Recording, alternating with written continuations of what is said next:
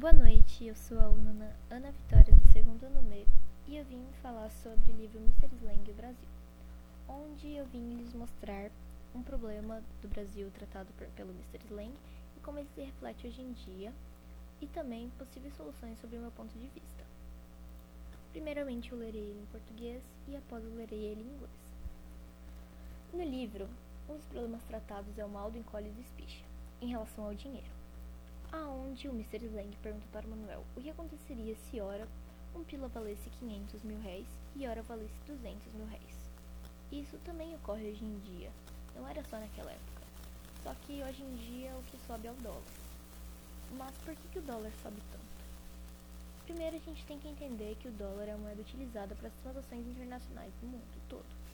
Ou seja, é a moeda que comanda a economia. E isso é de extrema importância. A influência acontece em todas as áreas da importação e exportação de produtos, na compra de insumos e matérias-primas também. Isso acontece devido à procura e oferta. Quando a procura é alta e a oferta é baixa, os preços sobem. E quando a procura é baixa e a oferta alta, o preço abaixa.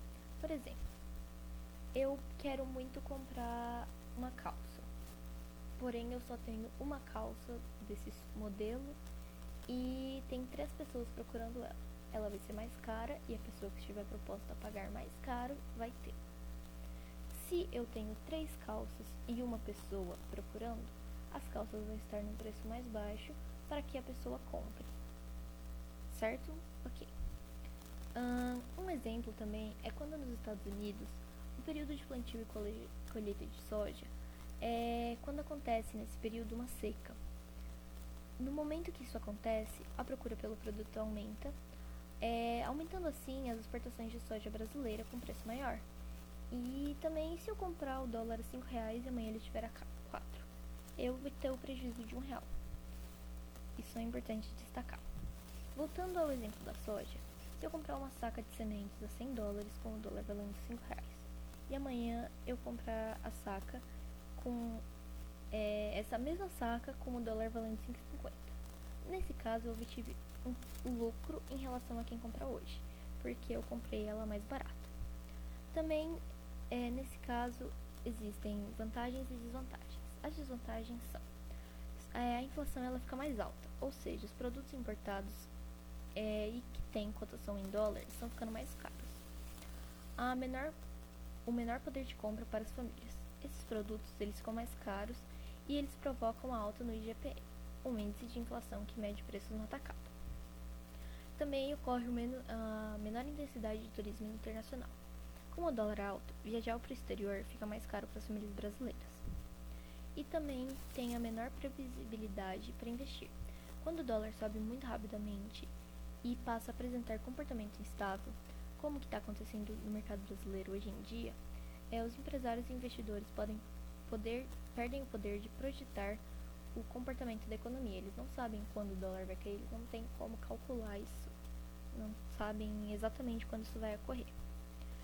E as vantagens são as exportações. Quando o dólar ele sobe é, perante o real, o produto do Brasil fica mais barato no exterior e os produtores brasileiros podem ganhar mercado.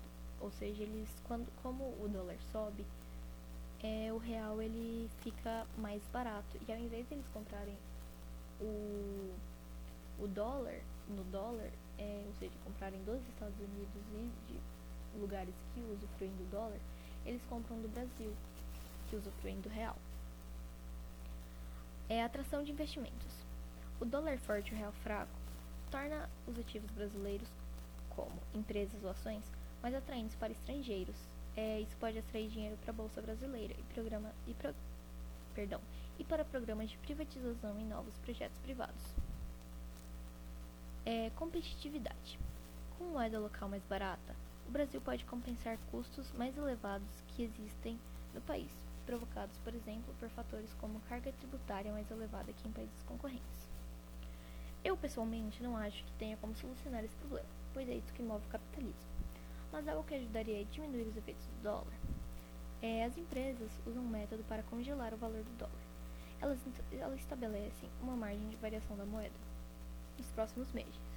Ou seja, elas fazem um cálculo, já calculando a perda, e elas só alteram os preços quando o custo da moeda ultrapassa as projeções. Mas, como eu citei antes, uma das desvantagens é perder o poder de fazer essas projeções. E também outro método é utilizar da concorrência ao seu favor, onde eu o tempo todo vou negociar com três pessoas diferentes, fazendo elas competirem entre si. Aqui me apresentar a oferta mais barata, eu compro. Agora eu lerei o texto em inglês. In the book, one of the problems dealt with is the stringer and spaghettis. In the relation to money, where he asks Manuel what would happen if our one villa is worth. Eu esqueci como fala 500. 5,000 reais. É não, é 5 5,000 thousand.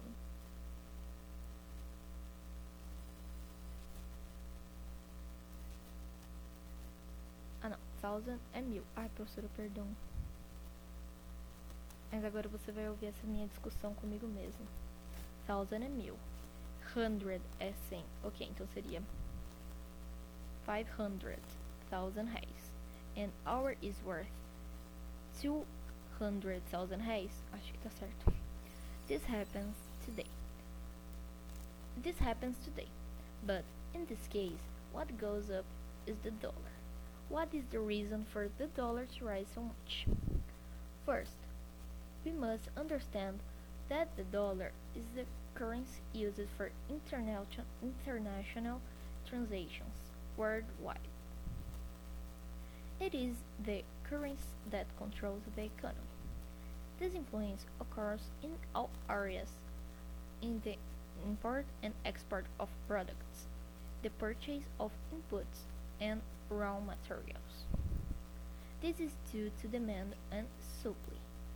When demand is high and supply is low, the price goes up and when demand is low and high supply, the price goes price goes down.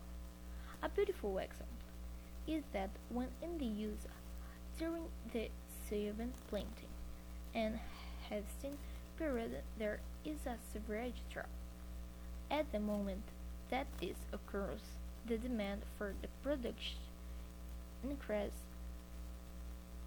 This increase in Brazilian Sylvan exports with higher prices.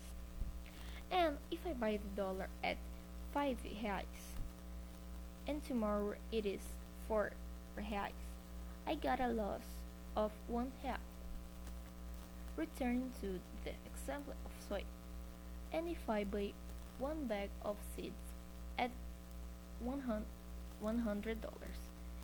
with the dollar worth 5 reais and tomorrow the same bag is with the dollar worth 5 550 550 eu não sei falar isso em inglês, prof, me desculpa.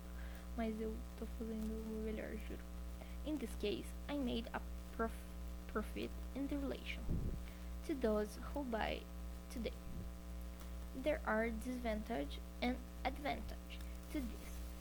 The disadvantage being inflation gets high. that is, imported productor, products or that have a dollar quotation are becoming more expensive. Lower purchasing power of fam for, for fam families. These products are more expensive and are causing the EGPM to rise, an inflation index that measures wholesale, wholesale prices. Less international tourism. With the high dollar, traveling abroad is more expensive for Brazilian fa families. Less predictably to invest. When the dollar rises very quickly and starts to show unstable behavior, as, as is happening in the Brazilian market, entrepreneurs and investors lose power to project the behavior of the economy and the advantages are exports when the dollar rises against the real. Brazilian products are cheaper abroad and Brazilian producers can gain market share, attraction of investments, strong dollar, and weak, weak real make Brazilian assets, such, such and companies are struck. More attractive to foreigners, this can attract money to the stock exchange and to privat- privatization programs and new private projects, for example. Competitiveness, competitiveness. With cheaper local currency, Brazil can compensate for higher costs that exist in the country, caused, for example, by factors such a higher tax burden than in the in competing countries. I personally don't do not think I can solve this problem because this is what drives capitalism. But something that would help to reduce the effects of the high dollar.